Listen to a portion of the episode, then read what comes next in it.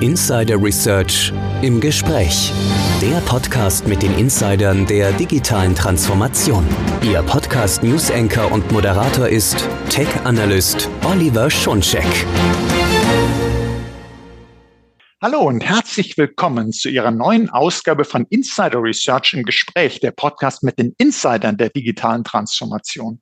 Mein Name ist Oliver Schoncheck, ich bin News Analyst bei Insider Research. Diesmal geht es um KI, um künstliche Intelligenz in Analytics, also darum, wie KI bei Analytics-Aufgaben helfen kann. Nun, viele IT-Führungskräfte planen ja mehr in Schulung der Mitarbeiterinnen und Mitarbeiter zu investieren. Jetzt würde man sagen, warum? Es gibt doch künstliche Intelligenz. Nun, KI macht unser tägliches Leben in vielerlei Hinsicht einfacher. Trotzdem, wir Menschen benötigen Datenkenntnisse, damit wir zum Beispiel erkennen können, ob die generierten Ergebnisse ethisch und korrekt sind. Wir wissen, KI-Ausgaben sind immer nur so wertvoll wie die Dateneingaben. Es geht also darum, eine Datenkultur zu fördern, Mitarbeiterinnen und Mitarbeiter zu haben, die wissen, wie man Daten nutzt, potenzielle Probleme erkennt. Aber wie sieht das denn in der Praxis aus? Darüber spreche ich nur mit Antonia Klüss und Miriam Nikisch-Pena. Beide sind Tableaus Solution Engineers in Deutschland. Antonia ist seit zwei Jahren bei Tableau und Miriam seit über fünf Jahren. Sie arbeiten beide im gleichen Team und sie betreuen Unternehmen in den unterschiedlichsten Branchen und Größen, haben also viel Praxiserfahrung, genau das, worauf es jetzt ankommt. Hallo Antonia und hallo Miriam. Hallo. Hallo.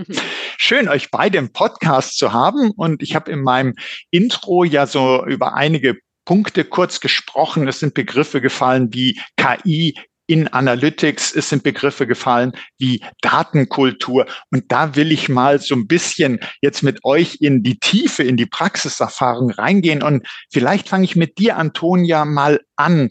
Und zwar erstmal mit der Frage, wenn wir schauen, wie heute Analytics genutzt wird. Also wer ist das denn eigentlich?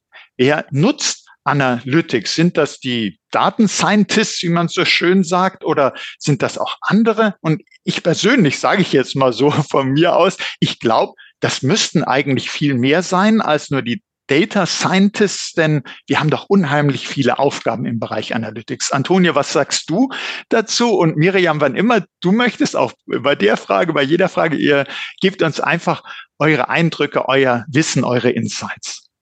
Ja, sehr gerne. Und ich würde sagen, da ähm, stimme ich mit dir komplett überein, dass das nicht nur die Data Scientists sind, die mit Data Analytics arbeiten, sondern wie wir das bei unseren Kunden sehen, eigentlich kann das jeder sein. Ist natürlich nicht bei jedem Kunden oder bei jedem Unternehmen der Fall. Aber die Analytics-Aufgaben sind viel zu kontextbezogen, äh, dafür, dass das nur Data Scientists machen. Wir brauchen natürlich, auch das hast du vorhin im, im äh, Vorwort quasi schon gesagt, wir brauchen Leute, die die Datenkompetenz haben, die die vielleicht etwas schwierigeren Sachen machen, wie ein Datenmodell aufbauen oder Daten bereinigen. Aber die Insights hinterher, die Erkenntnisse, die wir daraus gewinnen, sind so kontextbezogen, dass es in der Fachabteilung selber am besten liegen sollte und ähm, Leute unter verstehen können, wofür sie eigentlich, wofür sie die Daten brauchen und wie sie die verstehen können. Weil wenn ich jetzt in meinem Controlling-Bereich sitze oder in der HR, sind das so spezifische Erkenntnisse, die wir gewinnen, dass ich das als Data Scientist nicht in jedem Bereich so in der Tiefe abdecken kann. Und ähm, wir sehen auch eine Entwicklung hin zu, das ist jetzt auch wieder ein, ein Industrie-Buzzword, aber ein, zu Data Mesh. Das bedeutet, dass wir eigentlich weggehen davon, Reporting-Fabriken zu haben, wo wir nur eine Abteilung haben, die alle Reports für die gesamte Firma herstellt, sondern die Kompetenz wird in die Fachbereiche reingezogen. Wir haben in jeder Abteilung, wenn es gut läuft, mindestens eine Person, die sich dem Thema Daten annimmt und können so dafür sorgen, dass, dass die Kompetenz tief verwurzelt wird in den Fach, Fachabteilungen. Mhm. Also genau. st stelle ich mir das, wenn ich das so kurz äh, äh, aus meiner Sicht, was ich jetzt bisher schon und dann äh, herzlich gern Miriam, wenn du das noch als, mhm. äh, ergänzt. Ähm, Also zum einen äh, sehen wir, dass äh, Data Scientists, die sind natürlich unheimlich wichtig, weil, äh, weil die, die äh, haben das gelernt. Aber die mhm. sind jetzt nicht in den, äh, im Kontext, wie du gesagt hast, sind nicht im Fachbereich so verwurzelt, dass sie eigentlich äh, sagen können, wir bräuchten jetzt genau diese Fragestellung und das, was da rauskommt, hat die Bedeutung oder wir sollten vielleicht die Analyse anpassen, wir, wir brauchen das so und so, sondern die sind wirklich die Analytics-Expertinnen und Experten, aber nicht zwingend für die Fragestellung. Und dann hast du uns ja gesagt, äh, das geht also mehr und mehr und sollte auch mehr und mehr in die Fachbereiche hineingehen und auch nicht so sein, dass man meinetwegen aus äh, der Finanzabteilung sagt, wir bräuchten jetzt mal Bericht XY und dann gibt es nur einige wenige irgendwo im Unternehmen, die die Berichte zur Verfügung stellen. Und äh, dann sagt man, ha, hast du jetzt die Anforderungen genau genug äh, gestellt? Passt denn auch der Bericht und wann kriege ich den denn mal und hin und her? Sondern das verlagert sich mehr und mehr in die Abteilung selber rein. Äh, mhm. Vielleicht Miriam, äh, passt das mhm. so, äh, wie ich mir das gerade vorgestellt habe? Ja, das hast du äh, sehr richtig zusammengefasst. Ähm, ja, weil diese, diese Thematik, was Antonia gerade auch meinte, dass früher eben diese Reporting-Fabriken ähm, da waren oder teilweise in Unternehmen natürlich auch noch sind, die eben nicht so weit vorangeschritten sind.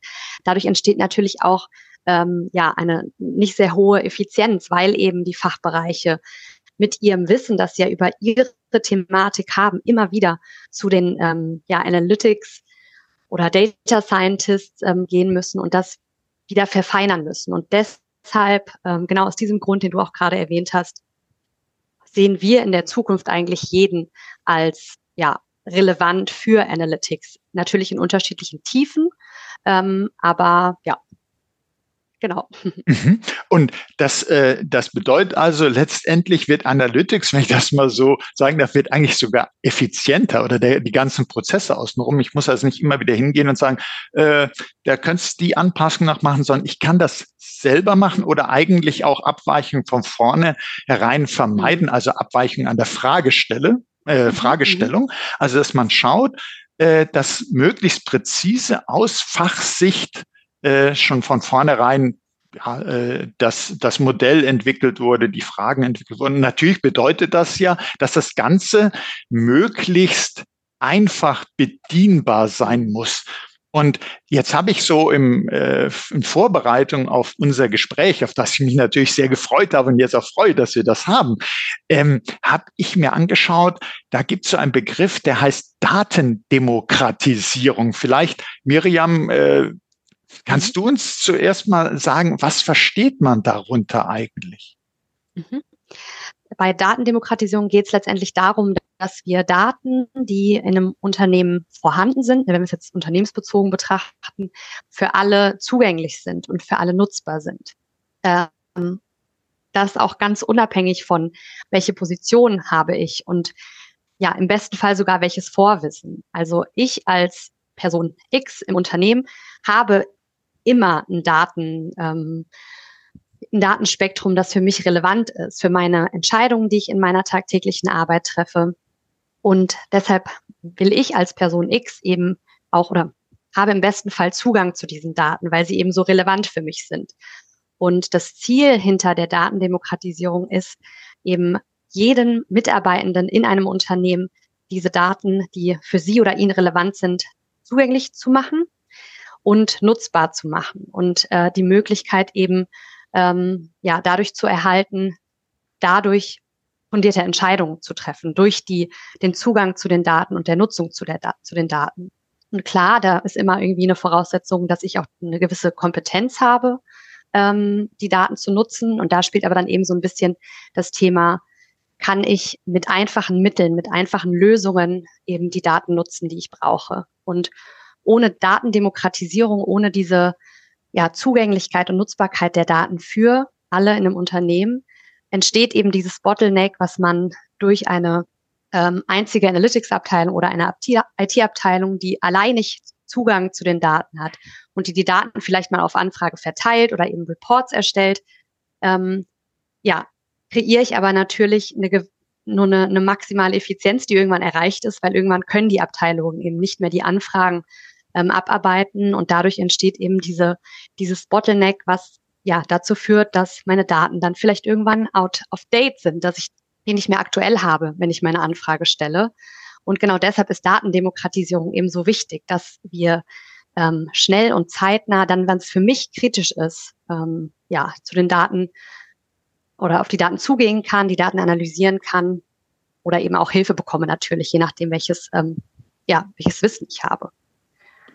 Mhm. Äh, vielleicht an, an Antonia, dich mal gefragt sozusagen zum Thema Datendemokratisierung, wenn man jetzt erstmal so draufschaut und sagt, äh, Daten für alle zugänglich äh, machen. Miriam hat ja eben auch schon gesagt, die für jemanden relevant sind. Also es bedeutet ja. so, ähm, nicht jeder hat Zugriff auf alles. Ich komme so ein bisschen aus der Datenschutzecke, deshalb mhm. muss ich da auch fragen. Äh, sondern äh, da gibt's dann schon wahrscheinlich doch sowas wie Berechtigungen und so, aber es soll einfach so sein, das, was ich eigentlich haben darf und haben soll, das muss ich auch irgendwie kriegen können. Genau, das äh, ist auf jeden Fall ein guter Punkt. Danke, dass du das nochmal erwähnt hast. Es geht natürlich nicht darum, dass wir ein komplett transparentes Unternehmen sind und jeder darf alles sehen. Jeder darf sehen, wann wer krank war, wie viel Gehalt wer kriegt oder wenn wir ein produzierendes Unternehmen sind, irgendwelche ähm, geheimen Dinge aus unserer Produktion. Darum geht es natürlich nicht, sondern es ist relevant, dass ich die, ich in meinem Job, weiß ich nicht, vielleicht sitze ich im Vertrieb, vielleicht sitze ich im Marketing und ich möchte aber Zugang bekommen zu den Informationen, die ich brauche, um die besten Entscheidungen für meinen Job zu treffen. Und das kann in manchen Fällen dann zum Beispiel anonymisiert sein, aber natürlich ist da ein ähm, gutes Berechtigungskonzept, Governance ist hier, denke ich, auch ein wichtiger Stichpunkt, ähm, unumgänglich. Also das, das ist Voraussetzung, dass alle wissen, es kriegt nicht jemand Zugriff zu Daten, die er nicht sehen darf und nicht sehen soll und nicht sehen braucht. Aber mir wird es als Mitarbeiter erleichtert, gute Entscheidungen zu treffen, weil ich schnell, das ist, denke ich, auch nochmal ein wichtiger Stichpunkt, den Miriam von uns gegeben hat, schnell an die Daten komme, die ich brauche. Und ähm, ich denke, das geht, oder viele Hörer und Hörerinnen kennen das äh, von der Arbeit, dass wenn ich einen spannenden Bericht kriege oder Zugriff auf einen spannenden Report, ich mich frage, na, wie sieht es denn eigentlich für meine Abteilung aus? Und dann kommt mir noch eine Frage und noch eine Frage. Und wenn ich das wieder spiegel an die Abteilung, die mir das bereitgestellt hat, dauert es halt nochmal zwei Wochen, bis ich das kriege. Das heißt, das ganze Momentum, die Neugier, meine, ja, meine Energie, dass ich eigentlich mit den Daten arbeiten möchte, verpufft dann in der Zeit wieder, weil bis ich die Antwort kriege, vergesse ich eigentlich, was eigentlich meine Frage war am Anfang. Okay, ja, das verstehe ich. Und wir haben auch jetzt nochmal mitgenommen, also Datenschutz verhindert das natürlich nicht. Alles, wozu ich berechtigt bin, das äh, darf ich dann natürlich auch machen und soll ich machen und muss ich machen können. Und da äh, vielleicht, Antonia, noch weiter an dich gefragt. Äh, wir haben ja jetzt gesagt, wie vorteilhaft das ist, dass man zum Beispiel selber nochmal einen äh, Bericht, einen Report sich nochmal genau aus der eigenen Perspektive angucken kann. Aber es können halt nicht wirklich alle in den Fachabteilungen. Was sind denn da so die Herausforderungen? Sind die Lösungen zu komplex oder äh, was, woran liegt es, dass es äh, eigentlich noch nicht überall so gemacht wird? Mm, ich glaube, da gibt es ein paar Herausforderungen, die da ähm, wichtig sind. Das erste ist, glaube ich, das, was du gerade erwähnt hast, die, die Datenkompetenz, das auf Englisch auch gerne äh, Data Literacy genannt wird. Vielleicht ist das schon mal jemandem begegnet, dass Business-User in der Lage sein müssen, Daten zu verstehen und zu analysieren. Und da hilft es eben, wenn man eine Software oder eine Anwendung hat, die nicht kompliziert ist, dass ich nicht erst SQL-Abfragen schicken muss oder Skripte lesen muss, sondern dass es etwas ist, was intuitiv verständlich zu nutzen ist. Und nicht jeder muss ja komplett anfangen, seine eigenen Reports und seine eigenen Dashboards zu bauen. Aber es würde schon reichen, wenn wir zum Beispiel die Möglichkeit haben, über Filter mit dem Dashboard zu interagieren und, und so uns in die Information weiter reinzudrillen und da gibt es sicherlich eine, hm, eine Abstufung an der Datenkompetenz, die dafür gebraucht wird. Aber da ist natürlich es einerseits an dem Mitarbeiter, dass man sich wie bei jeder neuen Anwendung, die man lernt, man muss sich damit auseinandersetzen und auch bereit sein zu lernen und es auch wollen. Aber von Seiten des Unternehmens, ich muss meinen Mitarbeitern natürlich auch die äh, Ressourcen zur Verfügung stellen. Ich muss die Zeit einräumen, ich muss gegebenenfalls Zugriff auf Schulungsunterlagen geben, das sind ähm, das mit der Datenkompetenz ist ein, ein sehr wichtiger Punkt. Und dann, was wir auch besprochen haben, eine weitere Herausforderung für die Business-User ist oft die Zugänglichkeit der Daten, dass viele Leute gerne datengetriebener arbeiten würden, aber sie eben nicht schnell an die Daten kommen, weil oft liegen die Informationen, die ich brauche, in Datensilos. Meistens brauche ich ja nicht nur Infos aus einem Quellsystem, sondern ich habe ein ERP-System und ich habe vielleicht ein CSM-System oder wo auch immer ich meine Daten habe und die sprechen nicht miteinander. Das heißt, die müssen erstmal irgendwie verbunden werden. Und ähm, das ist in manchen Unternehmen auch noch nicht der Fall. Mhm. Also in dem Sinne haben wir fast zwei Silos. Das eine, das Silo der Datenkompetenz gibt halt nicht, nicht alle haben die äh, Kompetenz bereits dafür. Das müsste geschaffen werden. Und dann die Zugänglichkeit der Daten. Die äh, sind eben nicht, äh, selbst wenn ich wüsste, wie es geht, ich komme nicht dran. Die äh, Daten sind in Silos, die Integrationen fehlen. Und Jetzt äh, vielleicht Miriam äh, zuerst mal an dich gefragt. Wir haben zum einen ja das Thema KI? Also fragt sich vielleicht die ein oder andere, der ein oder andere, ja Mensch, wo kommt denn jetzt hier KI rein? Außer, dass man natürlich Analytics wiederum im, im Rahmen äh, von KI brachte. Wir sprechen ja über KI für Analytics. Und hm. da könnte man sagen, ja Mensch, wenn solche Probleme sind, ich weiß nicht, wo welche Daten sind oder äh, ich kann damit vielleicht noch nicht so umgehen. Ist das nicht eine Aufgabe, wo die künstliche Intelligenz das machen kann? Würdet ihr also sagen, KI ist ein Gamechanger auch für Data Analytics? Ja, auf gewisser Weise ähm, auf jeden Fall. Ähm, wenn wir uns nämlich diese Fachabteilung angucken, die Nutzer in den Fachabteilungen, ähm, dann haben wir ja gerade drüber gesprochen, die brauchen einen leichten Einstieg in die Daten. Die brauchen nicht die ähm, massiven Tools, die sie ähm, ja, wo sie wirklich ganz tief eintauchen können, sondern manchmal reicht es eben, ähm, einen, einen sanfteren Einstieg zu haben. Und genau das kann KI eben schaffen.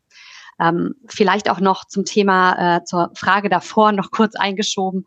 Ähm, das Thema Vertrauen ist natürlich auch eine, eine große Herausforderung, dass auch diese Business-User, diese äh, Fachabteilung manchmal sich vielleicht auch gar nicht so sicher sind, sind die Daten, die ich hier jetzt habe, die ich mir vielleicht auch zu selber, äh, selbst, ja, herangesucht habe, sind, kann ich denen vertrauen? Sind die, ähm, die Kennzahlen richtig berechnet?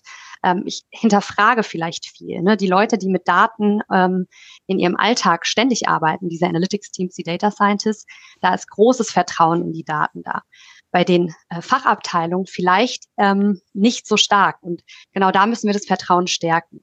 Und mit Hilfe von ähm, KI und ja, künstlicher Intelligenz können wir ähm, eben zum einen den Einstieg für diese Fachabteilung erleichtern. Das alltäglichere Nutzen von Daten äh, wird dadurch besser erlaubt oder schneller erlaubt. Denn die Daten sind in dem Fall da, wo ich sie brauche mit KI. Ich glaube, da gehen wir auch äh, später noch mal ein bisschen vertieft drauf ein, ähm, wie, wie wir das sehen, ähm, wie das in der Praxis aussehen kann. Und die Nutzer können eben schnell und mit wenig Aufwand in die Daten eintauchen, die Daten befragen beispielsweise. Ähm, und dadurch wird natürlich auch dieses Vertrauen gestärkt, dass ich durch eine alltäglichere Arbeit mit den Daten, die durch KI eben gestützt ist, ähm, viel stärker ähm, ja, in, in das Vertrauen mit Daten gehe und das stärker auch in, meine, in meinen Alltag und meine Arbeit ähm, einbeziehe. Also durch künstliche Intelligenz kann, können Daten eben für diese viel direkter und viel einfacher mit einbezogen werden in die Arbeit. Das kann beispielsweise ähm, die Nutzung von natürlicher Sprache sein. Ne? Ich ganz vorhin das Beispiel, ich will keine keinen SQL-Kurs machen, bevor ich mit Daten arbeiten kann, sondern ich will direkt zugreifen. Und das kann ich dank künstlicher Intelligenz eben beispielsweise mit ähm, einem einfachen, einer einfachen Fragestellung, die ich eintippe. Ähm, oder ich kann mir auch Analysen zusammenfassen lassen, die vielleicht für mich etwas zu komplex ähm, ja, mit statistischen ähm, ja, Werten und Ergebnissen ähm, einfach zu schwierig für mich sind, äh, zu verstehen, was, was ist denn der Outcome. Und genau da kann eben künstliche Intelligenz ansetzen und diesen äh, Fachbereichen, die eben nicht die große Datenkompetenz bisher haben, ähm, ja, diesen Einstieg erleichtern. Mhm. Also haben wir jetzt schon mal gelernt, äh, es geht darum, äh, damit wir wirklich Analytics in der Breite nutzen können und zwar äh, einfach nutzen können. Ähm, das ist, wir müssen die Datensilos überwinden. Wir müssen Datenkompetenz äh, erhöhen. Wir müssen Datenvertrauen schaffen, dass man äh, das auch äh, zum einen muss natürlich die Datenqualität stimmen, zum anderen aber muss ich auch äh, wissen, äh, wie interpretiere ich das und äh, ist das denn zuverlässig, die Daten? Also einfach wirklich, äh, dass man mehr und mehr mit diesen Daten lebt und äh, sie nutzt. Und ihr habt uns auch schon gesagt, wie KI dabei helfen kann. Also ich stelle mir mhm. das jetzt so vor, dass ich dann sage, hey KI, äh, mach mir mal einen Bericht über sowieso oder Gib mir mal ein zusammenfassendes äh, Darstellung von diesen ganzen Analysen, weil ich kann mich jetzt nicht hier durch die 30 Seiten rauswühlen, äh, durchwühlen. Ähm, ja, an, Antonia, vielleicht an dich äh, die Frage, sind das so Anwendungsfälle davon oder kannst du uns das noch ein bisschen beschreiben, äh, wenn man KI in der Analytics nutzt, die Mehrwerte, Beispiele, wie man das in der Praxis macht? Ja, kann ich sehr gerne machen. Das sind bei dir sicherlich schon zwei, zwei gute Beispiele gewesen, wobei man hier be beachten muss, dass es Nuancen gibt. Das heißt, nur weil irgendwo KI genutzt wird, heißt das nicht, dass es ein komplett autonom intelligentes System ist, was mir alles machen kann, sondern manchmal ist es vielleicht generative AI, die, mit der ich mich eben mit geschriebener Sprache meistens ähm, unterhalten kann und kann fragen, hey, ähm, fass mir das doch mal zusammen und bau mir da doch mal vielleicht einen Report draus oder zeig mir doch mal, wie meine Daten aussehen. Ähm, an anderen Fällen ist es aber so, dass mir Zusammenhänge einfach und schnell erklärt werden oder ähm, wir, wir das Gesehene erklärt bekommen. Das ist, glaube ich, diese Zusammenfassung, von der Miriam gesprochen hat. Das kennt vielleicht der ein oder andere Hörer oder die ein oder andere Hörerin auch schon.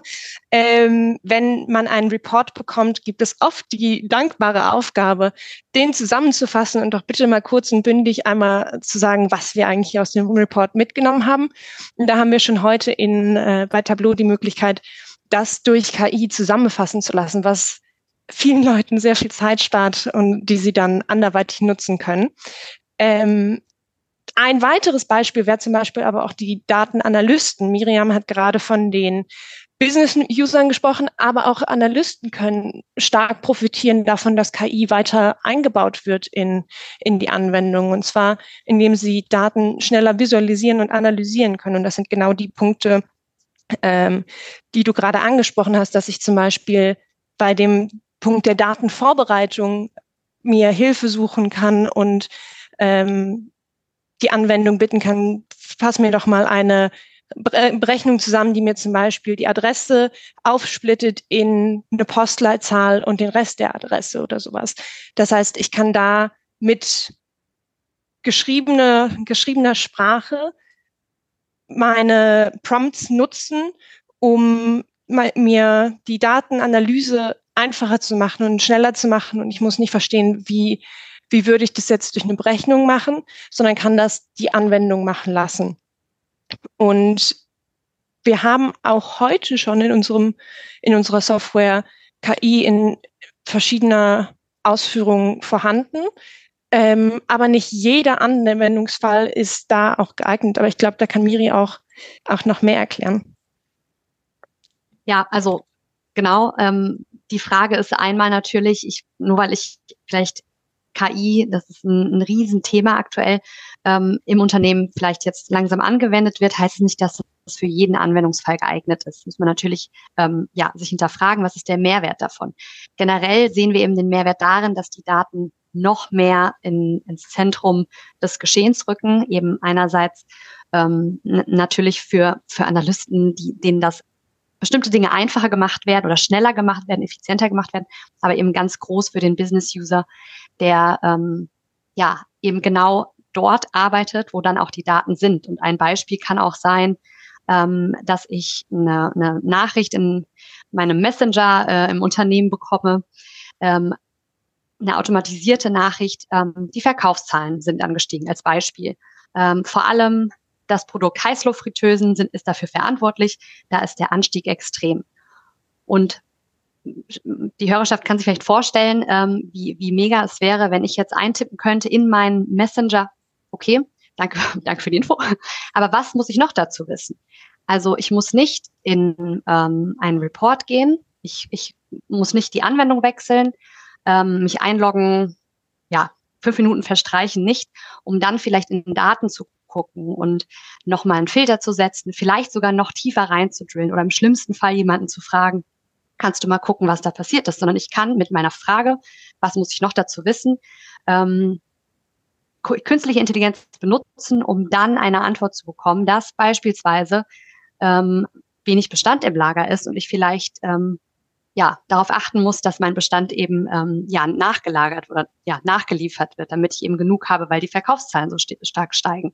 Das ist ein sehr simples Beispiel, aber ich hoffe, es bringt so ein bisschen näher, dass ähm, ja ich eben da, wo ich als Fachanwender bin, dort sind meine Daten und ich kann eben dank der künstlichen Intelligenz, die mir dann selbstständig ähm, andere Kennzahlen durchsucht und herausfindet, was genau ist jetzt noch wichtig für mich als Business-Anwender zu wissen in meiner Arbeit, bekomme eben eine Antwort innerhalb Sekunden, ohne dass ich selbst auf die Daten anschauen muss. Und das ist der große Mehrwert, den wir sehen, ähm, wir haben auch, was später noch in den, was ihr in den Show Notes lesen könnt, ähm, ein ja, State of Data and Analytics Report. Das ist eine äh, letztendlich Umfrage, wo ich glaube bis zu 10.000 ähm, Führungskräfte gefragt wurden.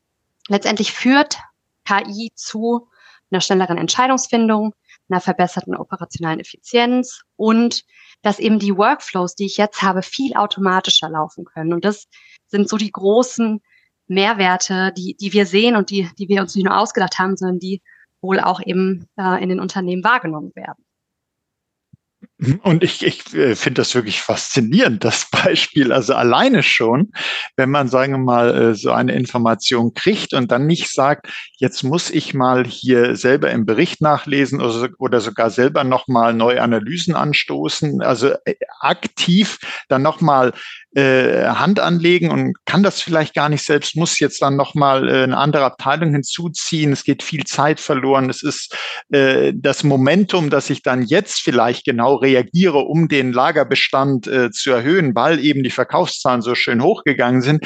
Äh, dann liegen auf einmal, ist da Stunden, Tage oder vielleicht eine Woche oder was äh, ins Land gegangen und das darf natürlich nicht sein, sollte nicht sein. Und äh, wenn das eine Lösung wie Tableau eben hilft, dass man direkt da auch äh, mit künstlicher Intelligenz überhaupt eben auch schneller an die Analysefunktion drankommt, da wo ich gerade bin und nicht jetzt immer äh, noch an den virtuellen Schrank gehen muss, um mir da den Bericht rauszusuchen, ist das natürlich ein Riesenmehrwert, finde ich hoch äh, spannend mhm. und äh, hilfreich.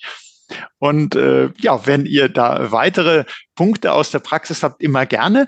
Ähm, vielleicht noch mal äh, für, weil jetzt haben wir ja wirklich darauf neugierig gemacht, was da, was da möglich ist. Vielleicht noch mal äh, für unsere Hörerinnen und Hörer. Was sind denn die Voraussetzungen, dass es in der Praxis äh, auch so funktioniert. Natürlich sollte man so eine äh, Lösung haben, die das bewerkstelligen kann, aber muss ich auch irgendwas im Bereich Daten nochmal äh, haben? Muss ich da irgendwie für die Datenqualität auch sorgen? Was, sind denn so die Voraussetzungen? Ja, das ist äh, auch wieder ein sehr guter Punkt. Und ich glaube, du fasst eigentlich gerade das Momentum zusammen, was wir bei uns in der Tableau Community sehen, nämlich mit, mit dem Launch von diesen ganzen Neuheiten und der generativen KI im Produkt, sind alle wahnsinnig fasziniert davon, dass das möglich ist und jeder will mal damit rumspielen und seine Finger da äh, dran kriegen. Und die Frage kriegen wir ganz oft gestellt, was brauche ich denn, um loszulegen? Und du hast mit der Datenqualität sicherlich das Wicht oder die wichtigste Voraussetzung ähm, uns gegeben. Wir brauchen natürlich ein gutes Datenmanagement. Wenn wir eine schlechte Datenqualität haben, sinkt das Datenvertrauen automatisch. Und über das hat Miriam vorhin auch gesprochen. Wenn wir uns die ganze Mühe machen, wir, wir ähm, schulen unsere Mitarbeiter, wir führen ein neues System ein, wir verknüpfen die Systeme, wir wollen coole neue innovative Technologie benutzen. Aber am Ende stimmt die Datenqualität nicht. Und alle Nutzer sind misstrauisch, müssen die Daten nochmal runterladen, machen einen Excel-Report auf und gucken, ah, die Zahl stimmt nicht. dann wird es nicht genutzt. Und das ist eigentlich, glaube ich, das Worst-Case-Szenario. Wir müssen auf jeden Fall gute Datenqualität haben und in Datenvertrauen so, so ähm, investieren. Wir brauchen auch, wenn wir schon über die Datengrundlage reden, eine Datenharmonisierung, sprich wir brauchen eine Standardisierung aus verschiedenen Quellsystemen. Wir müssen weg von den Silos, sondern müssen gucken, dass diese Systeme miteinander verknüpft werden und miteinander sprechen können. Und was zum Thema Datenmanagement vielleicht auch noch wichtig ist, ist, dass wir eine einheitliche Datenstrategie fürs Unternehmen brauchen. Es ist zwar ein guter Anfang, wenn eine Abteilung vorprescht und sagt, Mensch, wir nehmen das mal in die Hand, wir wollen besonders datengetrieben sein und wir legen mal los. Aber wenn der Rest des Unternehmens nicht mitzieht, ist das Ganze eben auch nur bedingt skalierbar.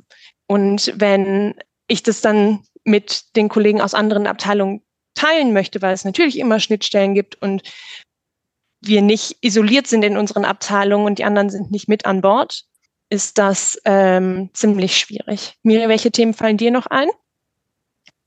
Ähm, also vielleicht das, um noch mal ein bisschen auszuführen, da, diese einheitliche Datenstrategie ähm, bezieht sich dann auch darauf, dass man die, die Geschäftsziele, die man, die ja jedes Unternehmen irgendwie hat, ähm, natürlich auch in Einklang mit der Datenstrategie bringt. Ähm, und dafür, ähm, und das geht dann so ein bisschen in die Richtung, ich, ich will natürlich Daten demokratisieren und alle mit reinholen ins Boot.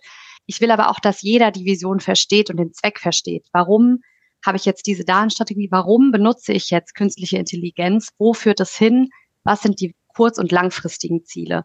Dass dieses ähm, ja, dass dieses Thema einfach im, in der Unter im Unternehmen ja, Anklang findet, dass man die Mitarbeiter sensibilisiert zum Thema Daten, zum Thema KI. Weil hier schließt sich dem auch das große Thema Governance an. Ähm, es ist ein, es hat eine, mit einem riesen ähm, Gravum kam künstliche Intelligenz ähm, in die Köpfe der Leute. Ähm, ja, man begegnet, begegnet neuen Themen meistens mit Vorsicht. Ähm, das sehen wir auch bei vielen Kunden. Die sind sich bei dem Thema noch nicht so sicher. Ähm, wie vertrauenswürdig ist es? Und gerade bei solchen sich schnell entwickelnden Technologien wie eben KI ist es wich wichtig sicherzustellen, dass ähm, ethische Standards eingehalten werden, dass Konsistenz und Verantwortlichkeit ähm, besteht. Und das Thema Governance ähm, bezieht sich eben nicht nur auf Regeln und Richtlinien, wie kann ich Informationen sammeln, wie kann ich die verwalten, kommunizieren, ähm, sondern eben auch einerseits auf dieses Thema Datenzugriff. Ja, wir wollen Daten breit verfügbar machen, aber das natürlich mit gewissen Einschränkungen, wo es um hochsensible Daten geht, wo es darum geht, dass ähm, ja die Daten wirklich gar nicht relevant für jemanden sind. Ähm, und so mit mit ähm, ja mit diesen ganzen Thematiken versuchen wir eben dann das Vertrauen in die Daten zu erhöhen und auch Vertrauen in Technologien wie künstliche Intelligenz ähm, ja mit einfließen zu, zu lassen. Und nur so bekommen wir es eben hin. Deshalb, das ist auch eine dieser großen Voraussetzungen ähm, zur Einführung von KI. Ich muss wissen, dass meine Mitarbeiter den Technologien vertrauen, den Daten vertrauen. Nur so findet es Anklang und nur so wird es auch letztendlich genutzt. Und das kann sein, ähm, ja, Schulungen, ähm, Aufklärungsarbeit, Zertifizierung von Datenquellen, also alles, was ähm, ja da, dazu führt, dass ich als Fachanwender, ne, das sind ja gerade die, ähm, die Personen, die vielleicht eher so ein bisschen Schwierigkeiten haben, die nicht so nah an dem Thema Analytics sind, ähm, dass ich die eben so ins Boot hole und die Einführung von KI im Unternehmen auch ja, erfolgsversprechend mache und dass es nicht eben ja, im Sande verläuft. Ja, Antonio und Miriam, jetzt haben wir einiges ja gehört über äh, Datenstrategie, über Datenisolation, in, dann dagegen die Datenintegration, die Zugänglichkeit der Daten, über Datenqualität haben wir gesprochen, Datenvertrauen, äh, Data Governance. Vielleicht, weil ich war so frei und habe im Intro über Datenkultur gesprochen, dass Sie das nochmal einordnet, was genau äh, ist, wie inwieweit ist das so eine Art Bindeglied dabei, äh, so wie der Klebstoff fast für das Ganze? Ja, das ist ähm, sehr cool, dass du das auch rausgefunden hast. Das ist nämlich oft ein Punkt, der übersehen wird und der erst im, im, Nachgang Leuten bewusst wird, wenn, wenn man sich Gedanken macht, Mensch, wie, wie schaffen wir es denn, jetzt zu einem datengetriebenen Unternehmen zu werden? Da geht man erst auf die Checklist durch, wo, wo physisch abhakbare Dinge draufstehen. Wir stellen uns einen Server irgendwo auf oder wir binden uns an bestimmte ähm, Systeme an, was aber für eine erfolgreiche Implementierung extrem wichtig ist, ist auch das kulturelle Umdenken. Nämlich, dass wir unsere Mitarbeiterinnen ähm, dazu anregen, Daten zu nutzen und auch fördern dabei den äh, Datenaustauschen, dass wir über das Vertrauen, ich glaube, da sind wir jetzt ziemlich viel drauf rumgeritten, aber dass, dass wir das eben brauchen, sowohl in, in die Datenquellen als auch wir brauchen Vertrauen darin, dass es okay ist, dass wir basierend auf den Daten uns für Dinge oder gegen Dinge entscheiden. Wenn das bis dahin nicht passiert ist, sondern es eher einen Top-Down-Approach gab und ich habe halt was gemacht, weil es mir gesagt wurde und ich jetzt aber vielleicht das hinterfrage und sage, na ja, aber basierend auf den Daten macht es das Sinn, ähm, ist das auch sicherlich ein wichtiger kultureller Umschwung, der erst gelernt werden muss. Und um eine starke Datenkultur zu pflegen, müssen Teams Hindernisse wie zum Beispiel Sicherheitsbedenken oder nicht zureichende Software oder Schulungsrückstände überwinden. Was wir sehr oft sehen bei unseren Kunden, die das erfolgreich implementieren, ist, dass sie eine, groß, eine große Daten-Community intern im Unternehmen aufbauen. Und das ist dann in unserem Fall halt eine Tableau-Community. Und was man sich darunter vielleicht vorstellen kann, ist, dass es eine, eine Runde gibt an Leuten, die ich bin jetzt in einem Unternehmen und lerne eine neue Software oder eine neue Anwendung kennen. Und ich weiß, da gibt es eine Gruppe, die ist dediziert dafür, das zu machen. Da kann ich mir Inspiration holen und kann Beispiele sehen, wie andere das umgesetzt haben in anderen Abteilungen. Kann lernen und kann äh, mit meinen Fragen, wenn ich irgendwo hängen bleibe, mich an die wenden und kann unterstützt werden. Und baue so Barrieren und Berührungsängste ab und kriege gleichzeitig eine Inspiration und eine Lust, das auch zu machen. Wenn ich sehe, Mensch, der im Controlling, der hat einen super coolen Report gebaut und da guckt jetzt die ganze Abteilung drauf, vielleicht kann ich das ja für mich im Marketing auch nutzen und kann mal schauen, was ich daraus lernen kann, ähm, hilft das eben, dieses Momentum weiter zu befeuern. Und das gilt, denke ich mal, nicht nur für KI-Projekte, sondern für die Implementierung von Data Analytics im Generellen. Ja, Miriam, Antonia, äh, ihr habt uns jetzt doch eine ganze Reihe von äh, Punkten genannt, die zeigen, wie man Analytics äh, noch besser im Unternehmen in der Breite einsetzen kann, wie man da die Kompetenzen entwickelt für Qualität und Vertrauen sorgt. Das sind ganz, ganz viele wichtige Punkte, die ihr uns äh, genannt habt. Und ich empfehle jetzt schon mal, liebe Hörerinnen, liebe Hörer, hören sich das Ganze nochmal an.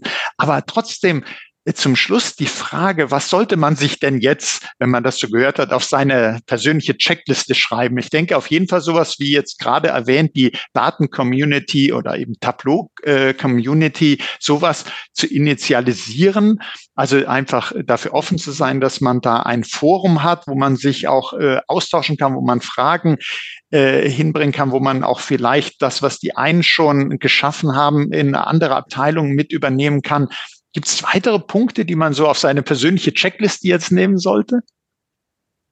Ja, auf jeden Fall. Also gerade das Thema Tableau Community, was du jetzt gerade angesprochen hast, da gibt es auch, das kann man sich mal angucken, ähm, haben wir ein, ein Tableau Blueprint, äh, den, den man einfach so ein bisschen als Vorlage nehmen kann, um eine Community, und das dann nehmen wir jetzt mal vielleicht Tableau Community aus, sondern eine Daten Community ähm, zu erstellen ähm, im Sinne von, es gibt Leute, die ähm, sehr spezialisiert sind, aber wir haben eben die Möglichkeit, ähm, Onboarding-Unterlagen direkt zugänglich zu machen, ne, dass diese Community einfach ähm, ja, sich gegenseitig hat und äh, einen Standard irgendwie auch ähm, darstellt für jemanden, der sich neu damit beschäftigt.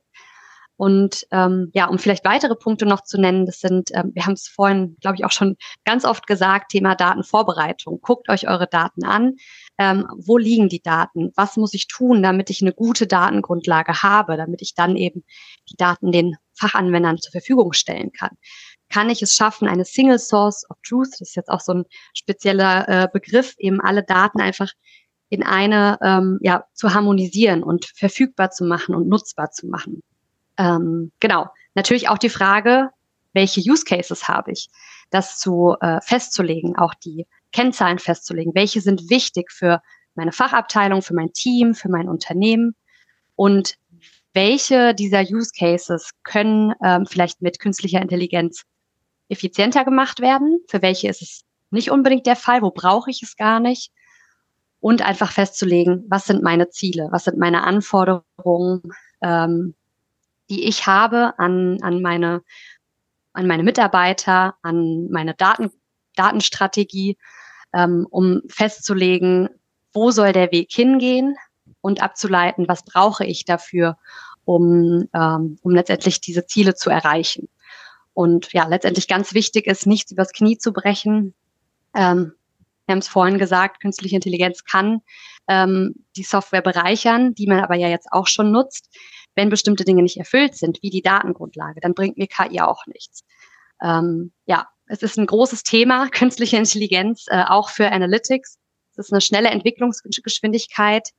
Ähm, wir sehen aber generell, dass es kein kurzfristiger Trend ist, der wieder abschwächt, sondern es ist wirklich was Langfristiges, was uns und auch viele Unternehmen in Zukunft begleiten wird. Und deshalb ist es wichtig, sich vielleicht diese Dinge zu fragen, dass jeder, jedes Unternehmen da früher oder später mal drüber stolpern wird und sich ähm, ja zu entscheiden, wie gehe ich da vor und ähm, ja, was möchte ich am Ende, was für eine Datenkultur möchte ich am Ende im Unternehmen haben. Also wir sind auf jeden Fall gespannt, was da noch so kommt. Ja, äh, das glaube ich, äh, sind wir, sind wir alle. Und dir, Miriam, schon mal herzlichen Dank für diese hörbare Checkliste. Äh, und wie gesagt, liebe Hörerinnen und Hörer, nutzen Sie die Möglichkeit, das sich nochmal anzuhören. Aber es gibt ja auch was zu lesen. Antonia, vielleicht kannst du uns was sagen in den Show Notes. Ihr habt uns ja was äh, mitgebracht und es wird dann natürlich verlinkt. Ich habe da gesehen ein AI-Guide und den schon vorhin mal erwähnten State of Analytics Report. Was ist das denn? Warum lohnt es sich denn, das auf jeden Fall auch nochmal anzuschauen?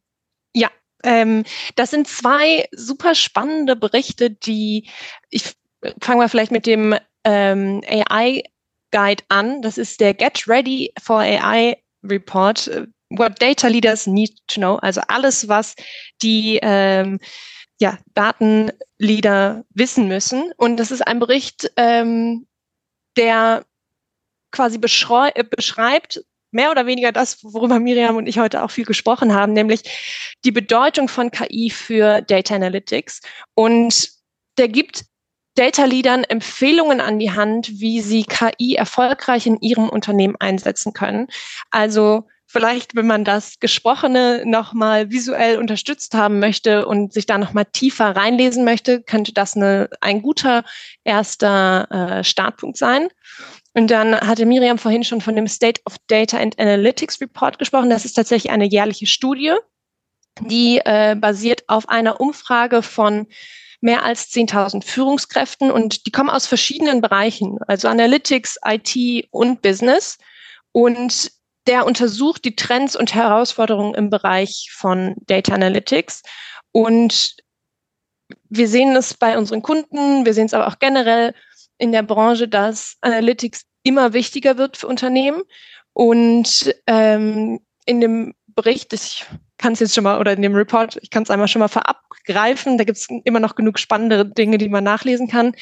Kommt immer raus, dass KI und Cloud, Cloud Computing die wichtigsten Trends im Bereich von Data Analytics sind. Und ähm, ja, das wird aber da auch noch elaboriert. Also es sind zwei sehr, sehr spannende Berichte, die man sich gerne mal durchlesen kann.